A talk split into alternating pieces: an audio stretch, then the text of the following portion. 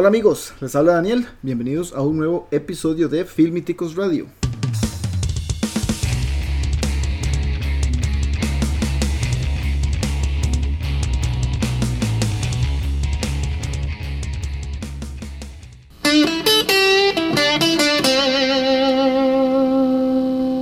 Después de ser testigos del impresionante éxito que Avengers Endgame ha tenido, eh, para hoy hemos preparado un programa en el que vamos a hablar de la influencia que los cómics han tenido en el cine a lo largo de la historia. Para desarrollar este fascinante tema, hoy me acompaña nuestra editora, escritora y ñoña, Laura Aguirre. Hola, hola a todos, un gusto estar aquí nuevamente con ustedes. También tengo eh, la grata compañía de un buen amigo también que nos visita de Marvel Club Cerebri, don Kevin Zaballos. Mucho gusto, mucho gusto amigos. Primero que nada, muchísimas gracias por atender la invitación. No, no, yo bueno, estar aquí. Le, entramos a esto de una vez. Claro, claro, de una. Ok, eh, bueno, cuando estamos hablando de cómics, creo yo, estamos hablando de uno de los medios que cuenta con una cantidad muy importante de fans alrededor de todo el mundo, ¿verdad? O sea, tiene una influencia que no puede discutirse. Los lectores de los cómics usualmente son muy apasionados, así que digamos cuando aparece una película en el cine que está basada en alguna historieta, en algún cómic, después esto usualmente va a provocar una reacción muy fuerte por parte de ellos y también ha sido tema de, discusión entre, entre, ¿cómo se llama? Los lectores de los cómics y los cinéfilos, ¿verdad? eso, es como un, un 80% contra un 20, porque casi nunca están en, acuerdo cuando sacan adaptaciones. Sí, muy difícil. Es muy difícil que un cómic sea muy... Hay, hay muchos que sí, digamos, hay unos que, bueno, ahí, ahí más adelante vamos a hablar de los que sí y los que no, pero la gran mayoría no, nunca la pegan. sí, es que no es, no es este un tipo de, de, de brete que sea fácil de, de realizarse, menos en una película, pero vamos... Ok, cuando estamos hablando de los cómics, vale la pena que tal vez mencionemos algunos de los antecedentes. Eh, mucha gente ignora el hecho de que estas películas ya tienen casi 100 años de estar en, en el mundo. Empezamos por mencionar la película de Shazam o Captain Marvel de 1941. Y a partir de ahí comenzaron a aparecer muchos personajes. Batman con su serie de Adam West y pues se mete sus películas. Eh, una gran cantidad de personajes en la década de los 60 de los que llaman categoría B. Y bueno, ya a, partir de la década de los 70 o final de la década de los 70 las famosas películas de Superman, ¿verdad? Que es, considerada por muchos como... Esas sí son las de Christopher Esas sí son las de Christopher Reeves. Sí, pero es, es, es importante mencionar esas películas porque de hecho, digamos, hay muchas adaptaciones, o bueno, películas que han, han, salido de Superman, pero esa fue así como la que marcó y la, que dio inicio para que empezaran a sacar las demás. Y él, o sea, usted lo ve y mucha gente lo ve y básicamente dice, sí, es que él, es Superman. o sea, él es Superman, no, o sea, no pudieron escoger otra persona mejor. Los más puristas todavía lo siguen viendo como, como la única figura, ¿verdad? Eh, yo no lo veo así, pero obviamente sí lo ve la importancia que él tiene, ¿verdad? Por representar ese personaje. Y le doy la importancia a la película por hacer o por marcar un rumbo que hoy a nosotros nos, nos, permite disfrutar de un montón de cosas que amamos, ¿verdad? De los efectos que tenían que eran súper, digamos así, para decirlo de una manera bonita, chafa, eh, digo, no, no, se entretenía. Sí, claro. Bueno, pero sí para la época sí fueron innovadores, ¿verdad? Sí. Ah, Porque Richard Donner, el director de esa cinta, yo estaba, estaba viendo un día, esto es un documental, ese más, digamos, las escenas donde él está volando, la tecnología que, que, usaron para recrear esas escenas fue creada específicamente para esa película. con la pantalla, el efecto especial que pusieron en una pantalla, fue algo que hicieron para esa cinta. fue algo muy rudo para, para... Sí, claro, un desafío y, algo innovador, digamos. Algo innovador. ahora uno lo ve así súper super fácil y todo, pero en aquel entonces sí era su, su matada, digamos. Sí. Pero bueno. Sí, pero bueno, démosle las gracias a Richard Donner y a Christopher Reeves por, por iniciar un camino que después de, siguió con otras producciones, qué sé yo, Flash Gordon, Batman, ¿verdad? Las famosísimas películas de Tim Burton. Y, después de eso sí hubo una pequeña debacle, ¿verdad? un pequeño bajón. que quienes empezaron fue DC y ahora DC es distinto. Sí, o sea, ahora curioso. más bien este, quien, quien le está ganando, digamos, en, en competencia así, en, en, cuestiones cinematográficas es Marvel. En, en, términos de éxito. Exacto. Sí, claro. Sí. Porque, sí, y vea quien, quienes habían iniciado fue, fue Bueno, yo le voy a decir una cosa, sin embargo Marvel tiene privilegio de ser la una de las primeras casas o, o, estudios que, que, lograron crear una, una, franquicia, por ejemplo, como con, con Blade. ¿Verdad? Digamos, fue la primera franquicia que ellos pusieron en el cine, con la trilogía que protagonizó Wesley Snipes. Unas películas que a mí me gustaron mucho en lo personal. Sí, a mí me gustaron. Mucha gente las criticó y dijeron como que no, que eso no se adapta, que muy feo, que eso, que lo otro. Pero la verdad es que, digamos, usted puede ver esa película sin saber nada del cómic y usted la va a disfrutar. Sí. O sea, y, y es la idea, básicamente. Sí. O sea, la gente como la gente que ve 300, yo la disfruté bastante. Ah, por eso ves que 300 es una película y no necesariamente tiene que ser una película de superhéroes, ya que estamos hablando de superhéroes y que, o sea, básicamente las adaptaciones de, de, de cómics este, y novela gráfica no necesariamente tiene que hablar de superpoderes. Bueno, porque creo yo que lo que Kevin menciona es un, es un punto importante, porque digamos es lo que dice sobre eso. No necesariamente vos ves, una película y no necesariamente entendés o, sabes que es una película de un cómic, pero si te entretiene, quiere decir que, que es, una prueba de lo del interés que puede generar ese material. Sí, que de ahí ya se interesen por saber más y se den cuenta que hay un cómic, inclusive hasta que lo lean. O sea, ya de ahí tienen un inicio y, y un interés más allá. Exacto, yo, por ejemplo, ¿cuál, fue? Yo cuando. ¿Ustedes se acuerdan de, de, de una película, de un personaje que se llama El Fantasma? Que, que, que, que, era un policía, ¿verdad? Bueno, ese, ese, ese, personaje tuvo una película en los ochentas, ¿verdad? Y yo, cuando vi esa cinta, yo no sabía que ese era, era venía de los cómics. Yo vi la yo era, yo era muy pequeñito, entonces, tanto, y cuando yo la vi, y ya después me puse ahí, ahí ya con el tiempo, ¿verdad? Me puse a averiguar, mira, mira, eh, ahí, ahí es un cómic, ¿verdad? De, de, de, Hay un material, o sea, hay un material. entonces, eso es, es, algo muy interesante, algo bonito de mencionar eh, como parte de esos antecedentes que nos sirve de introducción, creo yo, para que pues, desarrollemos ahora sí el tema que, que, del que queremos hablar y es de la influencia que actualmente han tenido. Ahora que pues Endgame ha probado una vez más que el género de las películas de superhéroes todavía le creo yo que le queda mucho combustible por quemar. Claro. De hecho, digamos, este, así viendo no solamente digamos una crítica mía, sino que es ya algo general. que este, dicen que las mejores adaptaciones eh, son las de los Avengers, en las que han logrado meter a un montón de superhéroes, a todos les dan su lugar y, este, y los adaptan bien y, y les ha salido tan bien que hicieron 22 películas de ellos. O sea, Vean qué, qué nivel de... Sí, hay, hay, hay, mucho que se puede decir. Este, bueno, Kevin, vos eh, sos un gran seguidor de los cómics, tenés ahí manejados eh, mucha información al respecto y nos interesa mucho también eh, saber tu opinión. ¿Vos te acordás cuál, cuál, fue, cuáles fueron las primeras películas que viste? De, de, estas, de las de Marvel, la primera que yo vi fue el Hulk del 2000, 2002, creo que 2003. con, con Eric Bana. Eric Bana. Ajá.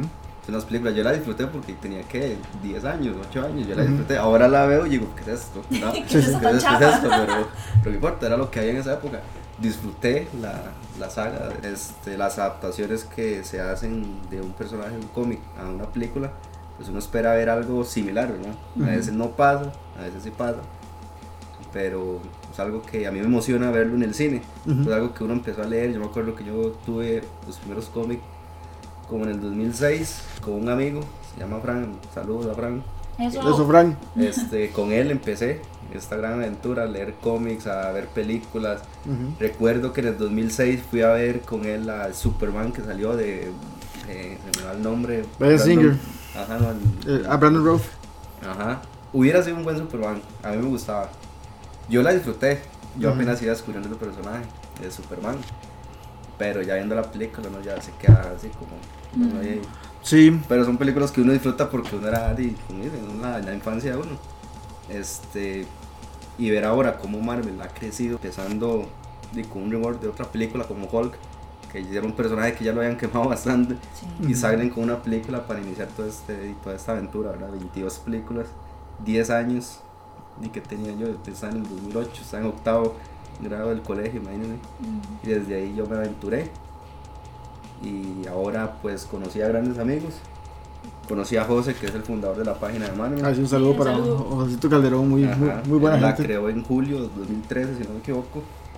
Y en el 2014 fue que yo entré. Entonces ahí fue, me desenvolví más, me entró mucha más afición este, sobre este tema de, los cómics, ver ahí, cómo... Ahí comenzó la ñoñada a crecer. Sí, claro, después de Avengers de 2012 fue donde ya se me subió más la fiebre, empecé a leer más todos los eventos que iban saliendo, por ahí creo que fue que salió Secret Wars por esas fechas, pues salió, bueno, Civil War 2, que todos esos eventos son buenos de, de ver y verlo en, el cine, por ejemplo la película Civil War, muchas la critican, es una película que yo disfruto. Ya la critican porque tal vez no es igual que el cómic, pero es algo que es impresionante ver en un cine. O sea, ver a Spider-Man, algo que casi nadie. hay, mucho, hay mucho terreno que, que, cubrir y muchos recuerdos que traer a, a, esta conversación. Así que, ¿qué les parece si hacemos una revisión rápida de los principales universos cinematográficos? Después hablamos de otras sorpresitas. okay. Si hablamos de los estudios en su desarrollo, al menos en las últimas dos décadas, hay principalmente cuatro empresas que han llevado la batuta. Eh, empecemos con Warner Brothers. Digamos, ya después de los 70s y los 80s con las películas de Superman y con las películas de Batman, este, digamos que Warner Brothers, a como yo lo veo, ustedes me dicen qué opinan, siento que es una, un estudio que ha tenido grandes éxitos como por ejemplo la trilogía de Nolan, pero una gran cantidad de traspiés. Pongo los ejemplos de los Batman de Schumacher, de la película de Superman que hizo Brian Singer, la que estaba mencionando hace un ratito Kevin, ¿verdad? Con Brandon Routh, de Jonah Hex y de Green Lantern. Solo por citar algunos ejemplos del desastre que ellos han hecho con, esto. Yo creo que lo único que les tengo que, defender yo a ellos, y, no sé si voy a sonar así muy o lo que sea, es que, digamos, estamos hablando de adaptaciones de, de eh, de películas que son de cómics. Normalmente uno llega y enfoca que es una película, por decirle algo así, live action. Pero las adaptaciones animadas también son de cómics. Y ahí sí se la juegan.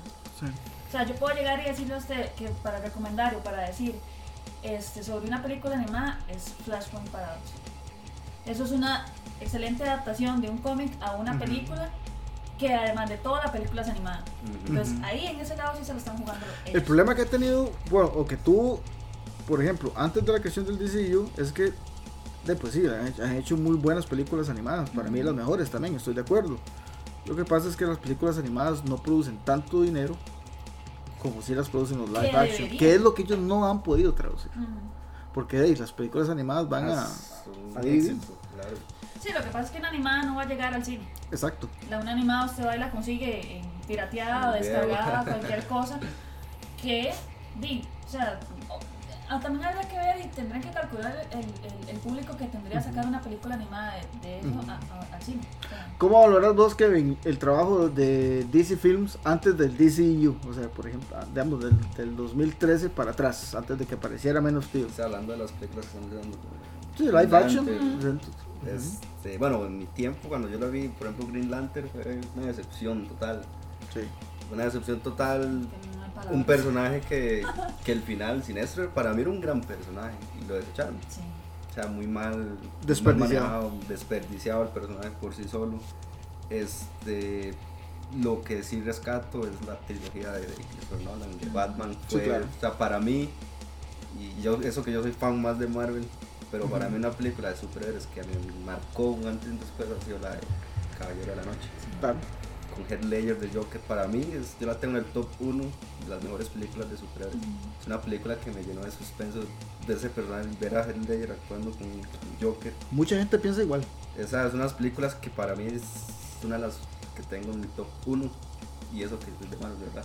Es una película que yo disfruto. Lástima también que, lastimosamente, el personaje de Batman que estaba haciendo Christian Bale. Christian Bale era muy muy bueno. Después pues llegó Ben Affleck que también le dio un rumbo bueno y sin embargo ya ya sabemos qué pasó. Ya, ya entró en, como en las últimas y ya como que no se logró sacar. A mí Ben Affleck, bueno, pero es que ya porque me gusta. Sí, pero, pero, pero, sí. las películas sí eran muy muy flojas antes de, de, Warner con respecto a superhéroes eran como nada más saquemos una película para ver. Ajá, sí, este, creo que las, las películas de superhéroes de la década del 2000 para acá, a excepciones de unas, este, como que la gente no les llamaba tanto la atención de ver una película de superhéroes. Si las veían era nada más por, por, por ir al cine, era algo diferente, pero algo que no era fuerte como lo es actualmente. Hay mucha gente que ahora por ejemplo los Avengers mueve más, mueve más. Por eso, pero vos crees que a inicios de los 2000 no, no, no era tanta la popularidad. En esa época yo siento como que no, pero sin embargo están los Que fue algo que movió. Sí, bueno, eso, es un bonito ejemplo para hablar, digamos, de la próxima opción, Fox, ¿verdad? Antes de que Fox eh, a inicios de los 2000 lanzó la franquicia de los X-Men y Fox también es un ejemplo en el que yo describo que tuvo un buen inicio, pero un final muy mm. flojo. ¿Vos cómo lo valoras, Lau? Yo pienso que sí, pero era porque ya estaban cansados. O sea, yo creo que ya no les, no les dio, o sea, a ellos no les dio para tanto, porque la historia y lo demás sí tenía para más. O sea, sí tenía para, por ejemplo, sí, estamos hablando de X-Men, por decirle algo. Sí tenían el material, pero ya estaban cansados de, de de todo. O sea, por eso es que inició bien y tuvo su secuencia de películas y todo lo demás, pero ya ahorita nos están tirando ya como lo último. Sí, ya viene el. O sea, ya, ya y hasta ahí llegó. Bueno, pues que yo, yo, yo, lo decía por esto. Digamos, eh, Fox, ¿qué películas tiró? Tiró las, las tres primeras de X-Men, ah, eh, eh, ¿verdad? X-Men con Brian Singer, X2, X-Men The Last Stand Después las de los Cuatro Fantásticos, dos intentos de tirar los Cuatro Fantásticos, los dos fueron un, fracaso. Daredevil, que fue un desastre. Electra. Electra era de... Electra. Dios mío, Tiraron, pero tiraron las de Wolverine. Bueno, Wolverine Origins, que sí fue, fue, flojita, pero después eh, Wolverine Inmortal fue sí, Barcelona. Un poco, pero es porque, por el personaje. Por el personaje. Logan mundialmente fue un ah, eso fue, fue, fue, aclamada a, mí yo tuve algunas discrepancias pero pero fue un momento cúspide en el trabajo de ese estudio. Y después llegaron con las nuevas películas de X-Men y para mí se cayeron. Sí, yo creo que ahí sabían que tenían que hacer algo bueno por, por ser el personaje que es y dieron todo de sí y creo que en ese momento se cansaron porque después de eso se vino todo Sí, yo, a mí me dolió mucho. A vos, por ejemplo, a vos, a vos esta última trilogía de los X-Men. Bueno, no sabemos qué va a pasar con Dark Phoenix, porque no sabemos si va a ser bueno, no sabemos si va a ser mala. Pero ¿a, vos te han gustado? Sinceramente no. Creo que sí, este, Fox con los X-Men no lo supieron manejar muy bien. Lástima porque eran de primera generación. Primera generación. Es Días del Futuro Pasado y Apocalipsis. Apocalipsis. Sí, es que. O sea, Apocalipsis fue un personaje desechado. Una vez que tenía mucho potencial hasta para hacerse un universo como Thanos, al nivel, es un villano muy muy bueno y desechado completamente. Sí, desperdiciado. Yo nunca había visto un apocalipsis tan pendejo. Eso, esa es la palabra, o sea, lo, lo, denigraron mucho, teniendo potencial. Qué raro, ¿verdad? Mucho, mucho potencial. pero por, por, ejemplo, esas películas, a mí, First Class a mí me gustó mucho. Esa es mi favorita. De First Class. Days of Future Past, o sea, sí me gustó, pero me gustó más eh, First Class. Lo que me gusta de esas películas es El Magneto, de Eric. Eh, Michael Fassbender. Michael, Es que ese más un actorazo. Yo lo disfruto verlo a él en días del futuro pasado alzando el estadio así mm, Eso es el personaje que yo más Yo creo que, digamos, esas películas la mantienen a flote los diferentes personajes este, por separado. O sea, uno va y ve películas de, X-Men por, por, bueno, obviamente por historia, pero además por los personajes, por ejemplo con Magneto, por ejemplo con Wolverine, por ejemplo con inclusive hasta con Charles Xavier, que a mucha gente le gusta y por eso es que se mantienen en la línea de seguir viendo las películas de X-Men. Bueno, es que X-Men sí, tiene personajes muy, muy, muy chivas. Pero, por ejemplo, Superman es un personaje chivísimo y, no lo, DC no lo logró. O sea, ¿cuál fue el, el, el, eh, la virtud que yo veo que ellos tuvieron? Que, que consiguieron actores que generaron mucho boom. Porque vos lo dijiste, Michael Fassbender es un actorazo. Ese más es un actorazo. Hugh Jackman es un actorazo, ¿verdad?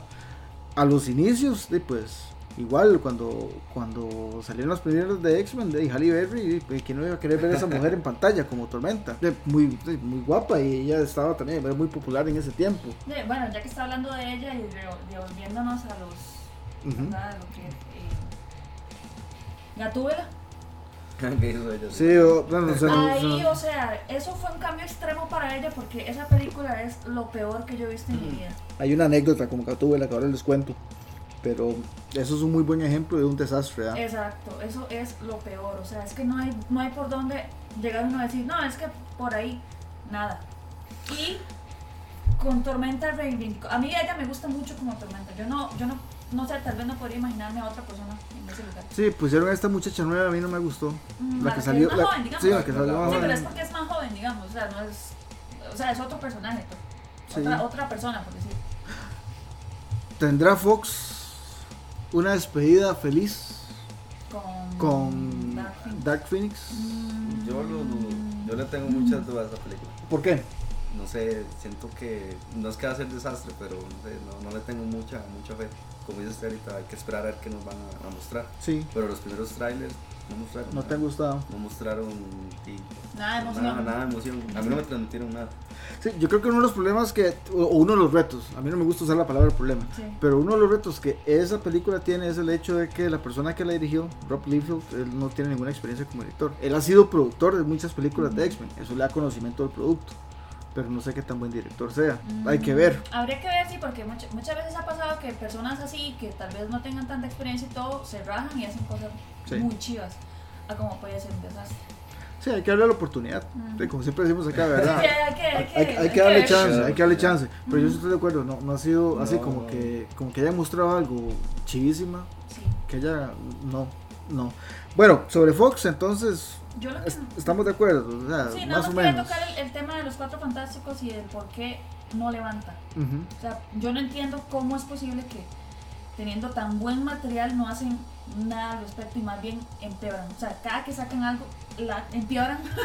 y empeoran, empeoran, empeoran. O sea, vos, vos, vos planteas una pregunta muy interesante porque yo creo que, al menos, bueno, vos me corregís, eh, vos me ayudas aquí, este, Kevin. Esas películas de los Cuatro Fantásticos, al menos en lo que es la presentación de los personajes, los poderes, sus habilidades, han, han sido las películas más fieles a los cómics. O sea, presenta muy fielmente, muy fielmente como, son, ¿verdad? Y eso no necesariamente entonces es una señal de éxito para una cinta de ese tipo. O sea, uno creería que sí, que al uno creería que los personajes uno dice, ah, sí, ya la hicieron total la historia y todo, y de no. Bueno, las, las, actuaciones también fueron muy flojitas, las historias muy malas. Las historias muy malas, tanto por contar. Yo creo que ahí también, dentro de muchas cosas que hubo, este, fueron los personajes. ¿Por qué? ¿Qué, qué fue lo que no te gustó? Mm, no sé. Por ejemplo, a mí esta chica, ¿cómo se llama? Jessica Alba. A mí para nada me gustó. O sea, ella, si usted se pone a verla de una manera diferente, usted ve esa actuación que hace eso y, se la, y la pone en una película de, de chicas tontas, algo así, y le queda perfecto. Porque no estaba haciendo un papel como de, super, de superheroína o de que tuviera poderes, sino que lo que estaba haciendo era de cara bonita. Sí, sí. Y ahí es donde yo digo, no, o sea, ya ahí hubieran puesto otra que sí se tomara el papel más más a profundidad y más, más no sé, como de querer salvar al mundo o lo que sea, que tuviera poderes, la cosa hubiera sido diferente. Pero Jessica Alba es muy bonita, pero o sea, yo nunca la he visto una, como una gran actriz. Exacto, o sea, ni aquí ni allá, pero ahí no. Tal vez hubieran puesto otra persona, no, ahorita no tengo en mente quién. Sí, sí. Bueno, pero vea, lo curioso, ¿eh? por ejemplo, estaba Chris Evans, que ahora conocemos como Capitán América o Human Torch, y ese Mae, de, no sé, a mí tampoco me gustó lo que el Mae hizo ahí, o sea, yo no vi así como que ¿Cómo es? Eh, la personalidad que yo le conozco a Johnny Storm, yo no vi que él la pudiera. Y pongamos la mole. Ah, pues es que la mole era horrible. ¿sabes? usted ve la mole, usted dice, no, este man es un, bicho buenísimo. O sea, y ahí lo pone. Oh, ok, tiene, una, una, una, historia catastrófica y muy triste y muy todo. Pero no se trata de que toda la película estuviera sí, por eso. Sí, sí. Sí, ese, ese casting también ah, tampoco me gustó mucho. Se llama Michael Chiklis, se llama ese, actor, el, gordito. Ese más sí es un buen actor. Es, a mí me gusta mucho como actúa, pero ahí sí no sea tonto. O sea, creo que así, a, a mi visión, es, son los personajes. Sí. Ya después de ahí todo lo demás. Sí, es que esa gente, esa gente todo, inclusive, eh, bueno, vos, viste la última película, Los Cuatro Fantásticos, ahora con, con, con este de Miles Teller como el Señor Fantástico. Mm. Eso, eso eh, mm. es que no tiene ni nombre. Es que no, no tiene ni presencia, no sé, esa película, Los Cuatro Fantásticos que sacaron y prácticamente la sacaron para no perder los derechos, siento yo, porque fue algo así como, vamos a sacar esta película, un rigor nuevo y una película excepcional. Mucha gente la considera la peor película de superhéroes que se ha hecho. Prefiero ver la, primera que, pero ver la primera que ver la... Ah, no, pero es que la primera, eso sí es cierto. Bueno, uno la ve yo creo que en sentido comedia. Yo llevé a Mónica, mi hermana, a ver ese, ese al cine. ¿Al cine? Ajá. Oh my god. Y cuando terminamos, dijo, ¿a qué me trajo usted? yo me acuerdo de eso. Sí. Ay, no, ¿ustedes se acuerdan de la escena de golpes de la mole? Que, que lo ponían a dar vueltas y nada más veía pap, pap, O sea, sí. demasiado nivel. Qué lástima porque los Cuatro Fantásticos tienen historia demasiado material. Tienen un personaje que pueden perfectamente armar un gran universo para un villano que es como Doctor Who, que es un gran personaje que tiene tantas cosas y lastimosamente otro villano desperdiciado. Otro villano desperdiciado. Y lo curioso es que en las dos películas, bueno, perdón, en, las tres películas, las dos versiones, dos muy buenos actores interpretando a ese villano. Y ninguno de los dos tampoco la pudo pegar, ¿verdad? Qué vacilón. Bueno, Fox eh, ya llegó a su fin. Le agradecemos en algunas cosas de los X-Men. Les criticamos algunas de los X-Men. Aborrecemos todas las de Fantastic Four. Y de, hay que ver qué pasa. Hay que ver. Gracias. De, una de, si no me equivoco, una de, Nick Fury también que ellos sacaron con el 98. Sí, con, con este David Hasselhoff. Ajá. David Hasselhoff, el, el, de blanco, de la Bahía. Blanco por el. No le creo, ¿es en serio? el 98 creo que salió. Es que, es, sí, es que Nick Fury ha tenido varias este, distintas apariencias en el cine. Ha sido blanco, ha sido moreno, ha sido ahora negro, entonces Daisy, David Hasselhoff salió ahí con, con todo y parche haciendo, haciendo el papel. Haciendo el papelón. Literalmente hablando. Es una película muy divertida, por lo, menos, por, lo, por, lo, menos da risa. Eh, pero bueno, Daisy, eso es lo que podemos decir de Fox. Entonces, una, de, una presencia modesta, lamentablemente, con mucho potencial, sí. pero que no terminó de llenarnos el ojo. Tal vez las de Logan sí. Sí, sí eso fue como como al refrescarse un poquito los ojos. Aunque igual la de Logan a mí me quedó un clavo bien metido, pero no importa. Se disfrutó. ¿Qué le, qué le faltó? Eh, no, Charles Xavier lo vi muy, no sé. Muy débil. muy no, no, no, me gustó. En la última película, ¿sí vos? No me gustó para nada, como, como lo pusieron. A mí no me molestó eso. A mí lo que me molestó es que esta gente de Fox nunca nos mostró lo que llaman el Wolverine Berserker, el Maya, salvaje, bestia, suelto, haciendo loco, destrozando todo. O sea, lo que hicieron fue mostrar ese clon, ¿verdad? Pero, o sea, yo quería ver a, Logan en, eso, en, algún momento. En algún momento, y, nunca lo hicieron. Eso, eso, fue una lástima. Y tampoco me gustó que usaran un clon. Yo, estaba esperando ver a Omega Rojo. algo, ¿verdad? Como el que más se diera duro. Y en su lugar, lo que me mostraron, pues sí, fue, fue esa versión vieja de Logan, que era muy atractiva en concepto porque muchos pensábamos que era Old Man Logan, ¿verdad?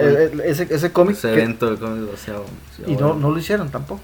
No lo hicieron tampoco. Entonces, ¿cuál fue el problema? Lo que, lo que pasó con Logan fue lo que pasó, en mi opinión, con todo el resto los X-Men. Daban la impresión de que iban a mostrar algo épico y siempre de alguna u otra forma se quedaron cortos. Y eso sí les pasó con todas las películas. Inclusive en las que eran buenas. Digo yo. Sí, puede ser una posibilidad. Que asustaban mucho en los trailers y, uh, uh, uh y llegaban las películas y no podía ir. ¿Dónde está todo lo demás? ¿en, qué quedó? ¿Usted se acuerda de la, de la segunda película de Wolverine? Immortal. Immortal. En los trailers había una escena, bueno, esa escena en la que los ninjas estaban, le estaban tirando. Entonces todo el mundo decía, ma, este va a matar a 100 ninjas. Va a matar a 100. Y no. No.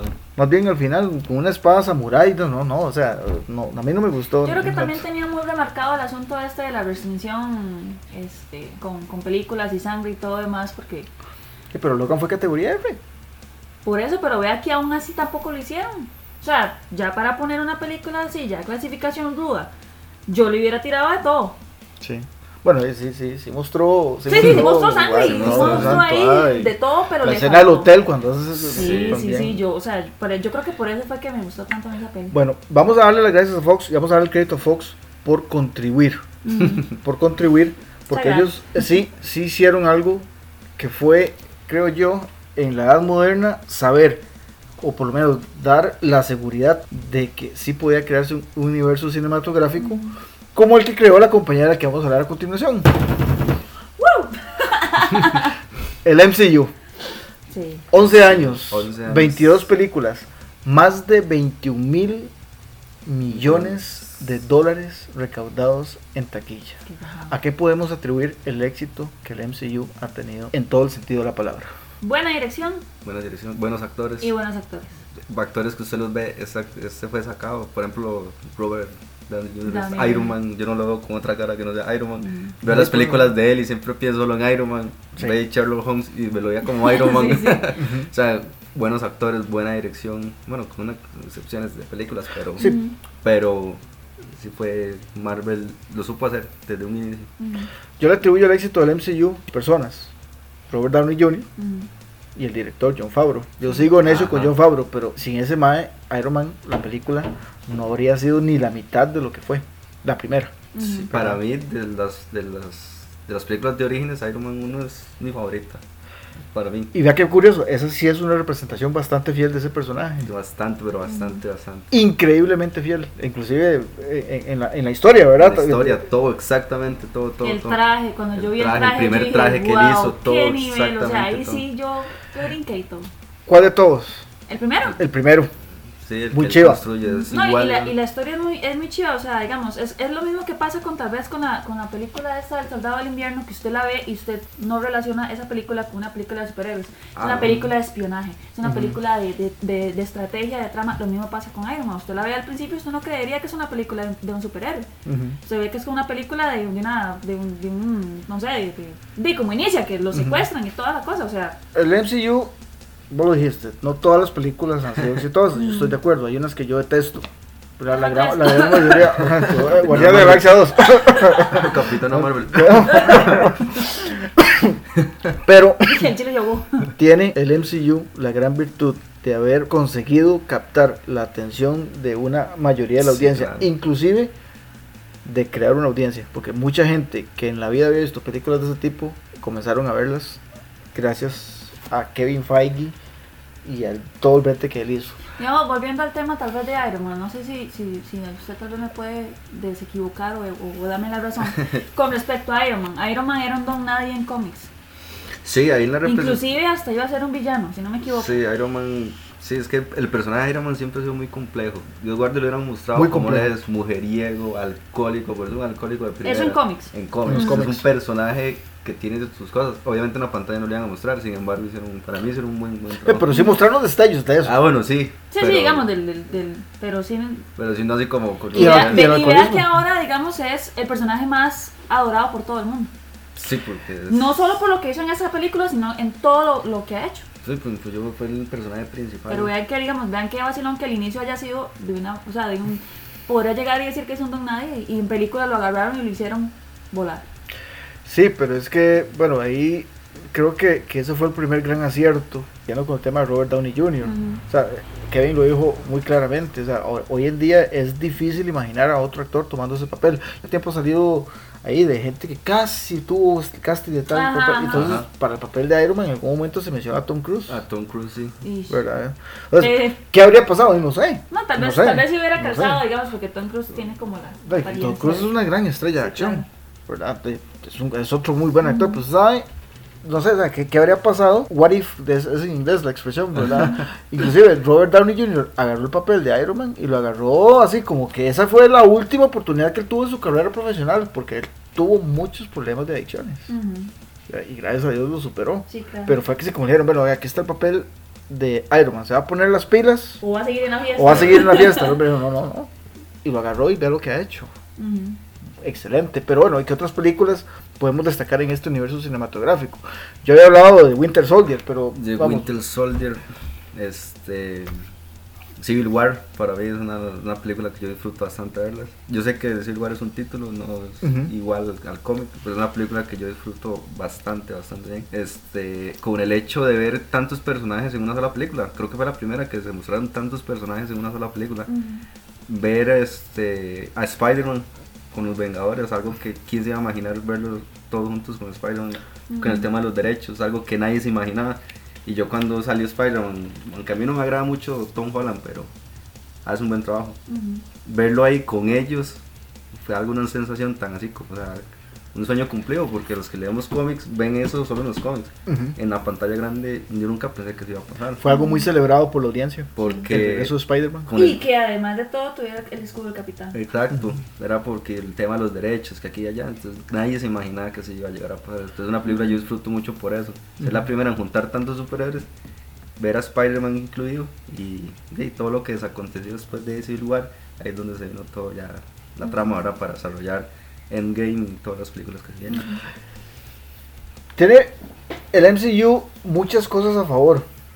Pero bueno, eh, también seamos honestos, ha tenido algunos pequeños traspiés, ya nosotros mencionamos algunos. ¿Con qué tienen que tener cuidado? El MCU tiene que seguir adelante, tienen una fase, tienen más fases que vienen, ¿verdad? Y ya sabemos que Endgame fue un éxito, ya sabemos que la gente está fascinada, pero ellos tienen que seguir con esta línea que tienen ahora o tienen que implementar algún cambio para mantener a la gente interesada que esta película dejó una, una sensación así como de cierre, que ustedes no saben ni qué esperar. Es que precisamente es algo, una sensación, como lo dice el título, casi un cierre total. Yo salí del cine y yo dije, ¿ahora qué, qué viene? Ya no me imagino. ¿Qué voy a hacer este, con mi vida? Ya no me imagino las películas futuras que vienen de. ¿Qué línea pueden seguir? ¿Qué línea pueden seguir? ¿Qué orientación? ¿Cómo van a incluir a los X-Men? ¿Cómo van a incluir a los Cuatro Fantásticos que los van a meter? Entonces, eso no se queda pensando qué van a hacer irán a tirar otra otro universo de películas. otra, saga. otra saga. Si vos fueras Kevin Feige, ¿cómo lo haces? Yo. O sea, ¿qué te gustaría hacer?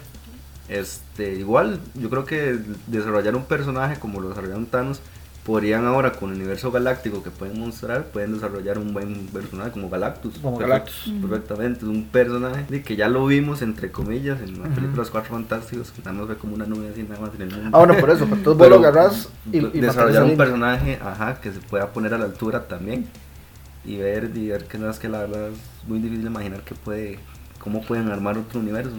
Yo sé que vos vas a decir X-Men, ¿no? No. Yo sé que vos vas a decir X-Men. no, no, esta vez no voy a, esta vez no voy a tirar mutantes. Esta vez me voy a ir por el lado de villanos. Exacto, sería muy o bueno. O sea, ahí, digamos, ellos tienen que seguir dándole importancia a los villanos porque ¿qué son los superhéroes sin los villanos? Bueno, pero es que el MCU nunca ha tenido buenos villanos excepto por Thanos y por Loki. Los demás, en las películas. ¿Usted, me está, ¿Usted me está despreciando Ultron? Sí. No. Ultron para mí. Bueno, chiquillos, hasta luego, mucho gusto. Vea, ese fue un personaje desperdiciado.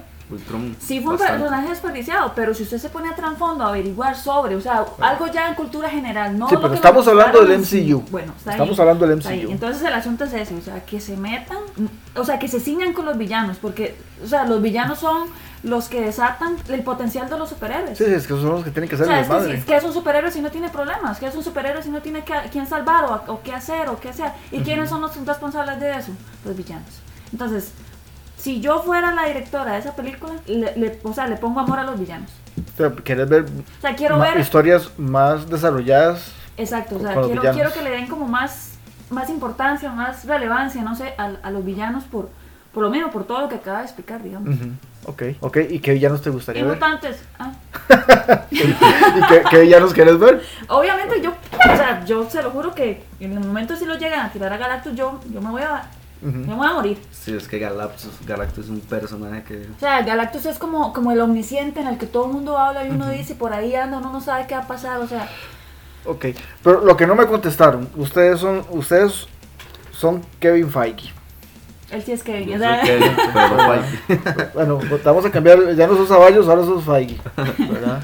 Ya no sos ñoña, ahora sos Feige. Qué bien. Laura, ñoña Feige. Ya. Okay. ¿Tienen el curso que ha tenido ahora o se van ya por lo cósmico, se van con historias más humanas o, qué hacen? Porque el NCU, o sea, yo creo que no puede, no puede necesariamente seguir con exactamente la misma línea porque ahí sí la gente se cansa. Exacto. Entonces es un reto muy interesante. Yo digo esto por una razón y quiero que, que, que, sobre esto. Ah, hoy terminó la encuesta que nosotros hicimos en Filmiticos sobre la aprobación que la gente tuvo de Endgame. Y mucha gente diría que eso debería ser, el porcentaje de aceptación fue de un 61%. o sea, tampoco fue, fue la mayoría, pero tampoco fue... Algo súper duro. Súper duro. A, mí me llamó mucho la atención, a mí ven que me, me gustó, pero a mí me quedó viendo. Sí, a mucha gente, a mucha gente le quedó viendo. Lo que pasa es que si nos daban lo que nosotros queríamos y lo que nos estaban viendo en esa película no era tres horas, iba a seis horas. Porque tenía para más, lo que pasa es que... O sea, no sé. ¿A vos qué fue lo que te quedó viendo de Endgame? ¿Kevin? Este, de Endgame me quedó viendo, ¿qué le puedo decir? Es que los primeros 20 minutos muy lentos. Me pareció ver como una parodia en realidad, cuando vi a Hulk, cuando vi a esas películas que sacan como Scary y algo así. Me pareció ver una, sí, yo que estoy viendo. Fue un desarrollo muy lento, me quedo viendo esa parte me quedé viendo este, a Hulk, cómo lo hicieron ver como un tonto prácticamente, siendo uno de los cerebros más grandes.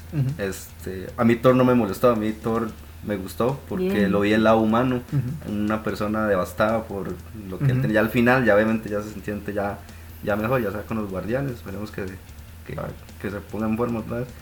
pero, sí, pero de ahí en fuera, lo que eran viajes en el tiempo, entonces sí me agradó. Y el cierre fue fantástico. Lo que no me gustó fueron los primeros 20, 20, 25 minutos de la película. Creo que era lo que estábamos explicando la vez pasada, que yo me tiré la pachotada a decir que todo el mundo quería que, que, que, la película entrara con el fuego. Exacto, exacto. Uno se esperaba eso, pero y, tal vez era parte de desarrollar la... es que, nos debían explicaciones de muchas cosas. Ahí medio sacó sus teorías y demás. exacto. Yo te voy a decir cuál es el problema que yo tengo con alguien. El problema que yo tengo con alguien es que para mí, vio el camino fácil en muchas cosas. No digamos muchas, pero sí cosas que son muy importantes. O sea, recurrió el camino fácil de utilizar a Hulk como un elemento cómico. Si no me equivoco, ese, esa unión que hubo entre, entre Bruce Banner y Hulk, sí hay un cómic con respecto a eso, ¿verdad? sí, sí hay, pero el cómic no es así. O sea, yo, yo... No esa versión tonta, digamos. Exacto, es que yo creo que eso, yo, digamos, así hablando de una manera rápidamente de, de, de, Hulk, digamos, para mí él va a quedar como mentor a los nuevos Vengadores. Porque él, es el que ha estado desde el principio, estuvo en el fin, quedó y por eso lo, lo, tienen que poner como una persona juvenil, como una persona que se lleva bien con los compas y así, todo bien, porque la, la generación que viene es juvenil. Entonces tenían que unir eso con lo otro para que generara... pero es que ese es el caso curioso, porque la generación juvenil de la que vos hablas tampoco ha aceptado ese concepto. Yo estaba viendo hoy, bueno, eso es lo que a mí me parece, díganme ustedes qué, qué opinan, pero digamos, yo, yo he estado... Yo veo mucho YouTube, ¿verdad? Noticias y, y, y yo he visto una un porcentaje impresionantemente alto de gente que este Hulk lo detesta. Sí, no, para mí fue un personaje, no sé, demasiado mal usado. Bueno, pues, Hulk es un personaje que lo pueden explotar más.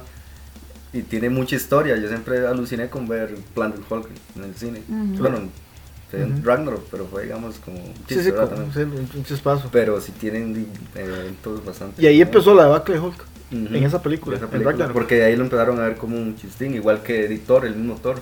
A mí esa película de Ragnarok, yo la esperé por años y al final es una decepción. A mí no me molestó tanto, pero digamos que yo lo que siempre le voy a criticar al MCU, y yo sé que ya lo he dicho en varios programas, pero lo voy a decir en esto, porque estamos hablando del MCU, es que lo que hicieron con Hulk a mí me parece que es una aberración. Sí, claro, fue un personaje. O sea, no, no pueden hacerlo todo perfecto y también tienen derecho a equivocarse, pero ojalá que corrijan ese camino y no cometan, digamos, ese error con otros personajes que tienen un potencial similar, ¿verdad? Yo tengo la respuesta a la pregunta. ¿Cuál pregunta? La que acaba de hacer. A la de seguir la línea en la que están o brincan a otro lado. O sea, yo creo que esa pregunta se resume en multiverso. Eso es lo que llega ya se están metiendo en algo en el que ya eh, se sobresale del pensamiento humano, ya se sobresale de lo místico, ya se sobresale. Entonces, como, por ejemplo, como por decir algo ciencia ficción, a todos nos gusta la ciencia ficción porque es algo que uno quiere experimentar pero no puede, no sé, y lo mismo están haciendo con eso. Lo mismo están haciendo con las películas que vienen, o sea, ya están metiendo algo místico, algo más, de más místico. Eternals es un buen ejemplo lo que vos estás diciendo. Entonces yo creo que ya ellos, o sea, dijeron, no vamos a seguir con la misma línea porque ya vimos eh, a humanos, ya vimos a, lo que es en la Tierra, ya vimos pinceladas de que son cosas externas a la Tierra, ahora vamos a meternos ahora sí, en sí, en algo totalmente diferente.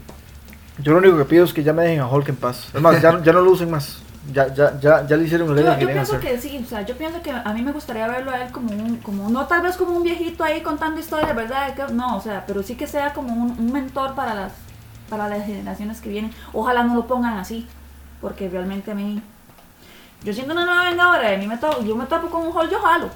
Y me voy por otro lado y hago mis, mis, mis, mis, mis, heroicas por otro lado. Una de las críticas que hicieron, por ejemplo, fue eso, que en las películas de Joss Whedon, cuando Bruce Banner se iba a convertir, se a convertir en Hulk, todo mundo, inclusive los Vengadores, se asustaban. Y Ay, ma, ya se va a poner este ma que hace un desmadre.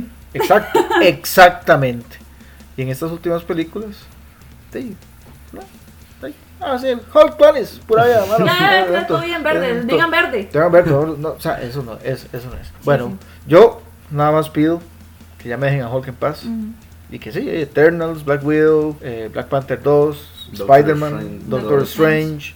Digo, ¿verdad? Que sigan, que sigan, que, o sea, que pongan mucha atención a esas historias para que ojalá nos presenten villanos que sean más carismáticos.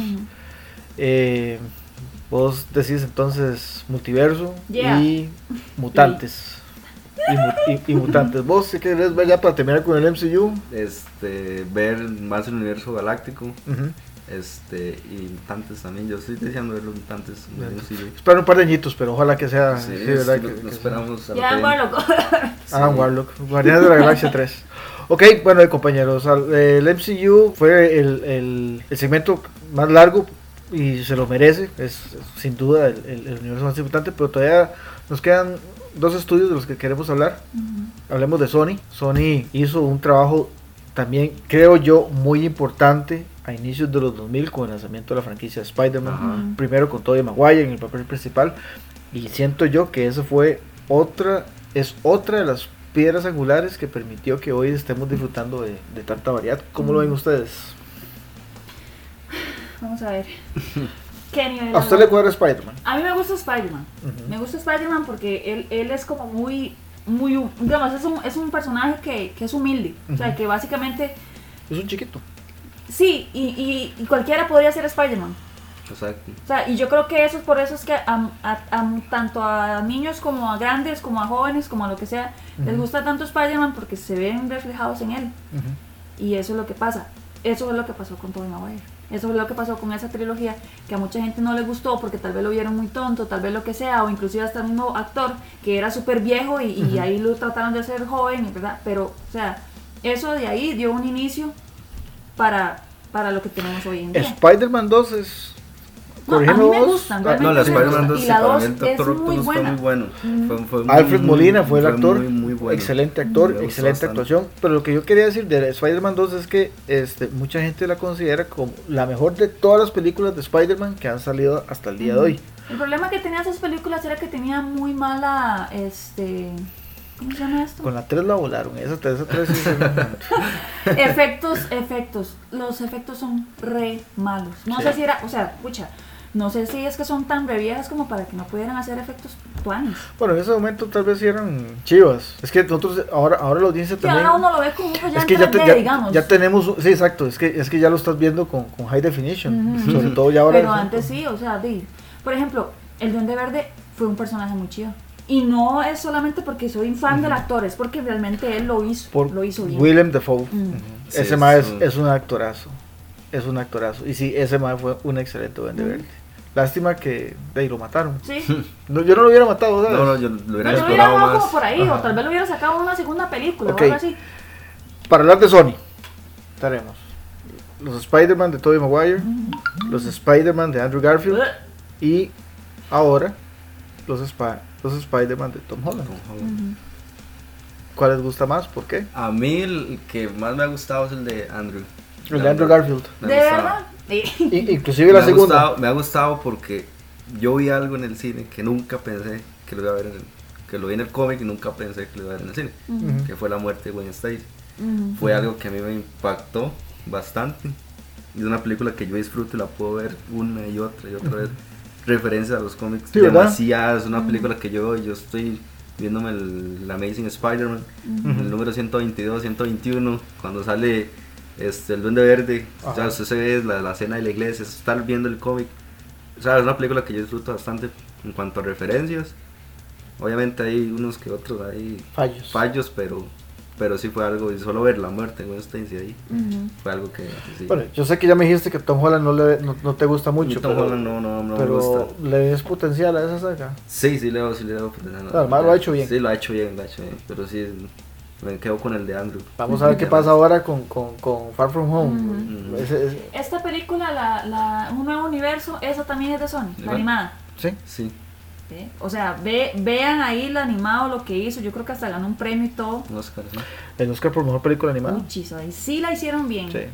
O sea, ahí yo puedo llegar y decir que, que, que que se metieron en, en, algo en algo tuanis y la, y la lograron hacer. Sony y Marvel han unido fuerzas con el tema de Spider-Man, ¿verdad? Y ahora son producciones en conjunto de esos dos, con Sony tomando el rol principal en las películas individuales de Spider-Man y el MCU cuando más sale con, con, los Avengers, obviamente. Eh, en esta película que viene de Sony Lau se mencionan o se sugieren cosas del multiverso. Parece, digamos, como que no entiendo aún es ¿Por qué metieron el multiverso con Spider-Man? Porque es la que sigue.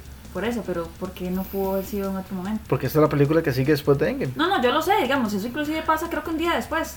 Exacto, pero es que lo que están diciendo algunas personas es que este multiverso se, está que, se quedó, se quedó a raíz, o sea, es, una, es, un, es un efecto colateral de los dos chasquidos. Del de Hulk. ok, no estamos hablando de solo uno, porque hubieron tres. En sí, perdón, hubieron tres. Digamos, pero estamos hablando de cuál de todo fue. Porque, por ejemplo, si usted se pone a pensar, es que, digamos, si usted se pone a pensar en el de Hulk, Hulk trató de traer a, Nat de vuelta. Ahí pudo, ahí pudo barajar algo y abrir un multiverso. Hay muchas posibilidades. Lo que están diciendo no se ha confirmado, ¿verdad? Es que alguno de esos tres chasquidos o los tres lo que hicieron fue abrir puertas y jalar o, mandar gente. hay que ver qué sucede, ¿verdad? El trailer menciona que este de este el, el, papel que interpreta Jake Gyllenhaal, eh, siniestro. Siniestro, El, el trailer dice. Misterio, perdón. Ah, yo, que siniestro que haciendo ahí? que misterio viene de otra dimensión. Entonces ahí. No, inclusive Nick Fury llega y le dice eh, un chasquido, pero no dice cuál de todos los chasquidos. O sea, lo que pasa es que uno a veces es muy conspiratorio y quiere ponerse a pensar más allá de lo. De sí, sí, un, saludo, para, para Olmitan con las eh, conspiraciones. Ya me pegó la vara. Sí, sí, sí, ya te, te estás haciendo mal. Pero está interesante porque, o sea, ahí hay dos opciones. Una es que sea, que más efectivamente sea otra dimensión y de ese personaje es conocido por ser un actor y un mentiroso. Entonces, que, también puede ser Exacto. pero no creo que sea mentira, no creo que jueguen con eso, abrir un multiverso, que es un chiste. O sea, el multiverso, digamos, no importa sea, sea chiste o no, el multiverso ya está abierto, no importa ah, lo que salga de ahí, o sea, sale bien o sale mal, ya está abierto. Ya está abierto, vamos a ver, ojalá que salgan y con referencia a la de Spider-Man, a mí realmente el actor me gusta y está bien porque si ustedes se ponen a ver, tenemos Spider-Man para rato. Con ese actor tenemos ah, Spider-Man para y rato. Y tenemos Sony para rato. Yo quiero mencionar varios proyectos adicionales que ellos tienen, particularmente dos. Vos hablaste de uno hace unos meses, hace unas semanas en Filmiticos, Morbius. con Jared Leto, ah, esa película de Sony. Y hay otro que a mí me llama mucho la atención, Bloodshot, con Vin Diesel. Ah, sí. Es... Bueno, aquí se nos está olvidando Venom, ¿verdad? Pues Venom. Vamos a hablar de Venom. Bueno, ahí está bien, hablemos de Venom. Manda huevo, nada más por Carnage. sí, sí. Pues no, de esa película hay que hablar. De ese personaje de Carnage perfectamente pueden armar un, un, universo para ese personaje. No, y con todos los simbiotes. Los simbiotes tienen para, para mucho. Lo que pasa es que aquí despedazaron totalmente la historia inicial que uno conoce, inclusive hasta en las películas de, de Tobey Maguire. Y desperdiciaron a un excelente actor. Sí, es que Tom Hardy. Tom Hardy. Puchis. Yo creo que esa película se deja ver solo por él. Sí.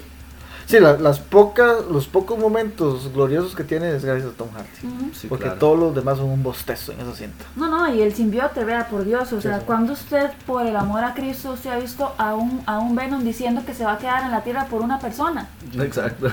yo estaba, vea, yo estaba sentada en el cine viendo así, ¿verdad? Yo estoy nadísima viendo yo, ¿en qué momento se enamoró este Venom de la tierra y de la. O sea.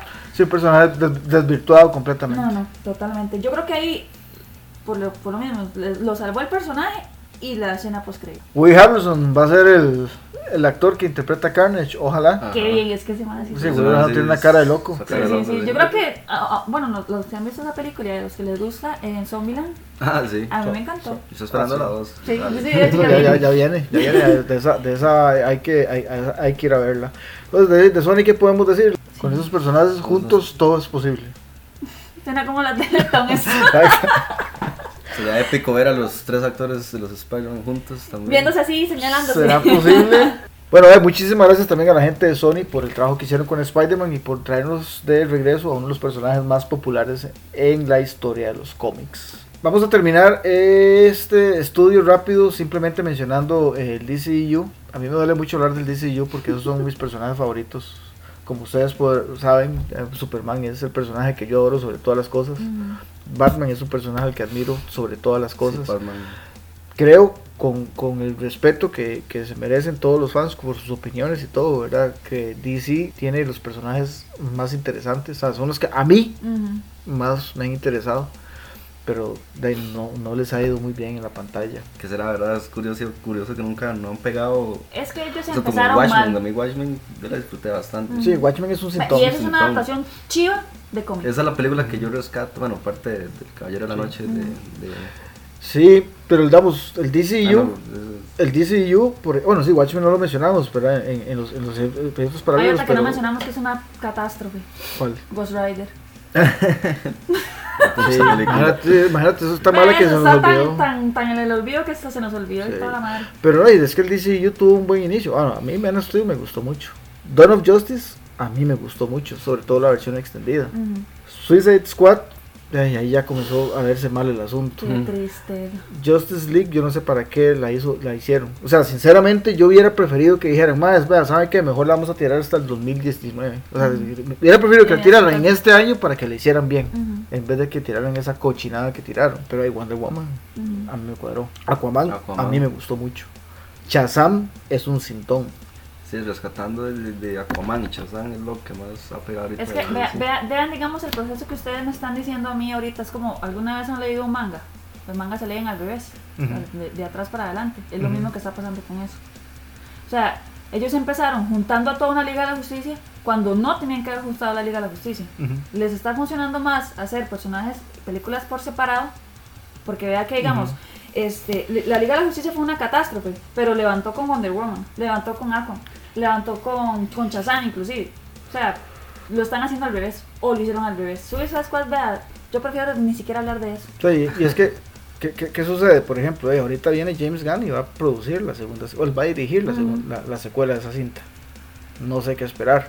A mí me interesa mucho la opinión tuya, Kevin, porque vos no, no sos necesariamente un gran seguidor de DC. Yo sé que vos. pero, pero, entonces es, es, una perspectiva muy interesante cuando una persona de afuera yo, yo, tal vez hablo mucho con el corazón. Por eso sí, yo para, para ahí sí yo sí hablo con el corazón. por eso tal vez es que yo digo que a mí me gustó menos Steel, por eso es que yo digo que a mí me gustó Donald Justice, porque esos personajes me, cuadran mucho, pero vos cómo las ves? Este, bueno, de Dawn Justice, sí, sí fue buena, yo sí la disfruté bastante. Bueno, la Liga de la Justicia, pues no, ¿verdad? Eso fue una basada, no, no sé ni qué quisieron ahí, ¿verdad? Con el personaje, Stephen Wolf. Stephen Wolf. No, personaje o sea, que no intimida, no era necesario todo un equipo para derrotarlo. Y lo típico, llega Superman ya. Sí, lo agarró de piñata. Exacto. este, Batman y Superman sí la, sí la disfruté, entonces sí, es una película demasiado, demasiado, demasiado buena. Yo la disfruté de principio a fin. Creo que yo de esa película disfruté referencias las referencias, era una parte donde el traje era como estar viendo este, The Dark Knight Returns de, del animado. Qué buena este, Nada falta la icónica frase que Batman le dice, ¿verdad? Que fue el único que le dice. Yo quería escuchar esa frase, se me la quedaron Ese monólogo. Ese monólogo, sí, esa parte en, en, en, Y se prestaba para hacerlo. Sí, claro. Cuando anunciaron esa película en el Comic Con, la anunciaron con ese monólogo. Ajá. Ve qué sucio, si no. Yo que ya, yo estaba esperando, dígalo, dígalo, dígalo. ¿Vos te acordás en, en Men of Steel, el, el general, el, negro, el general Swanwick? Ese actor tiene una voz muy, muy, muy chiva.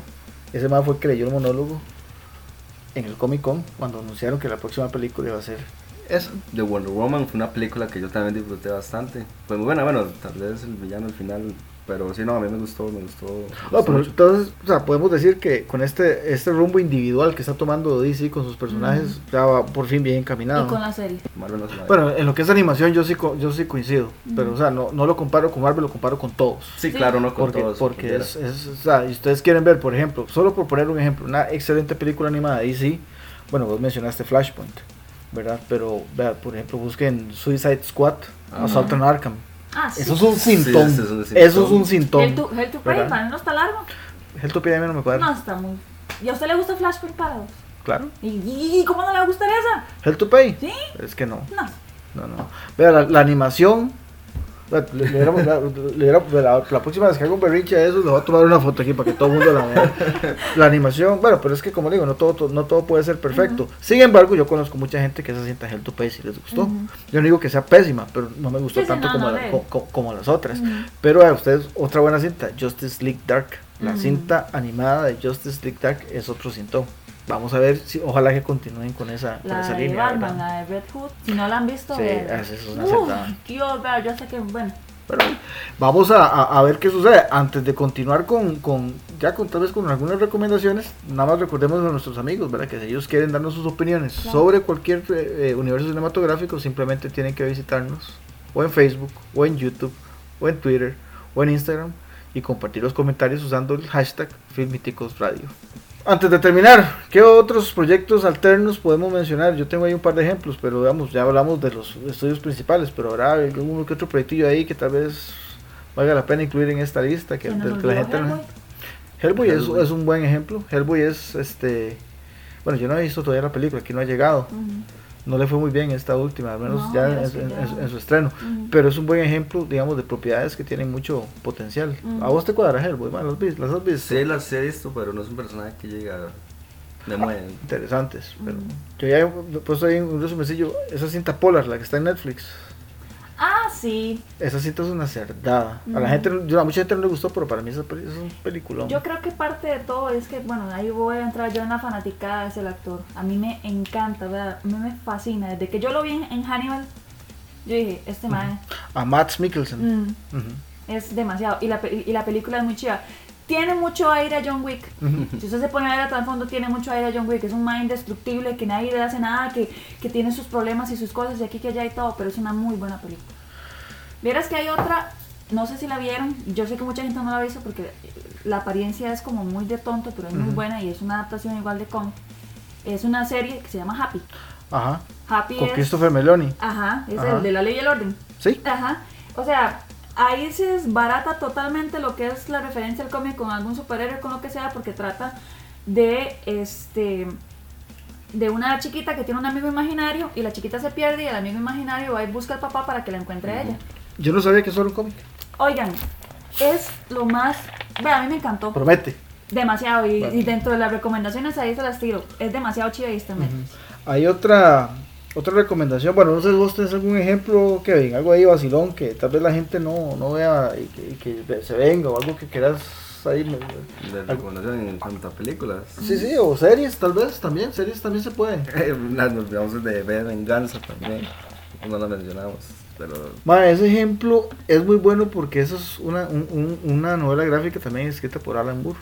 Él que escribió Watchmen, otra película que vos nos acabas de contar que disfrutaste mucho. Sí, Watchmen es un síntoma de oro. A mucha gente miras que no le gustó y no entiendo por qué. Yo creo que es porque no la entienden. No, no la entienden. Porque la ven muy lenta, porque la ven como muy apagada, como muy todo, pero es porque no la entienden. Y de Zack Snyder.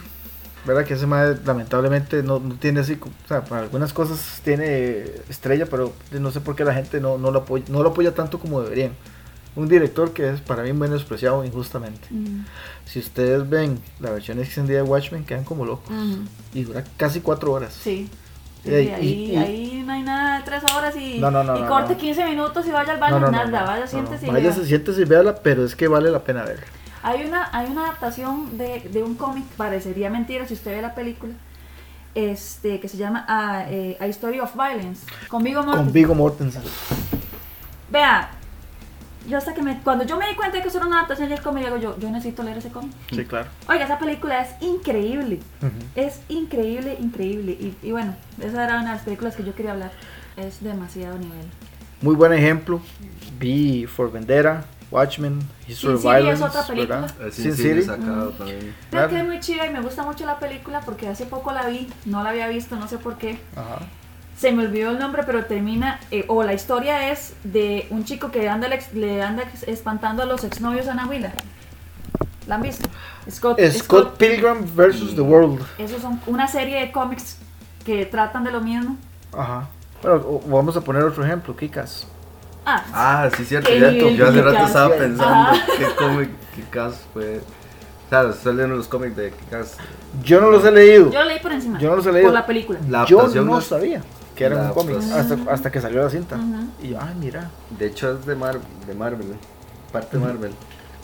Pero sí, la adaptación es demasiado, demasiado buena. Y es una película que es graciosa, pero no se pasa de lo gracioso.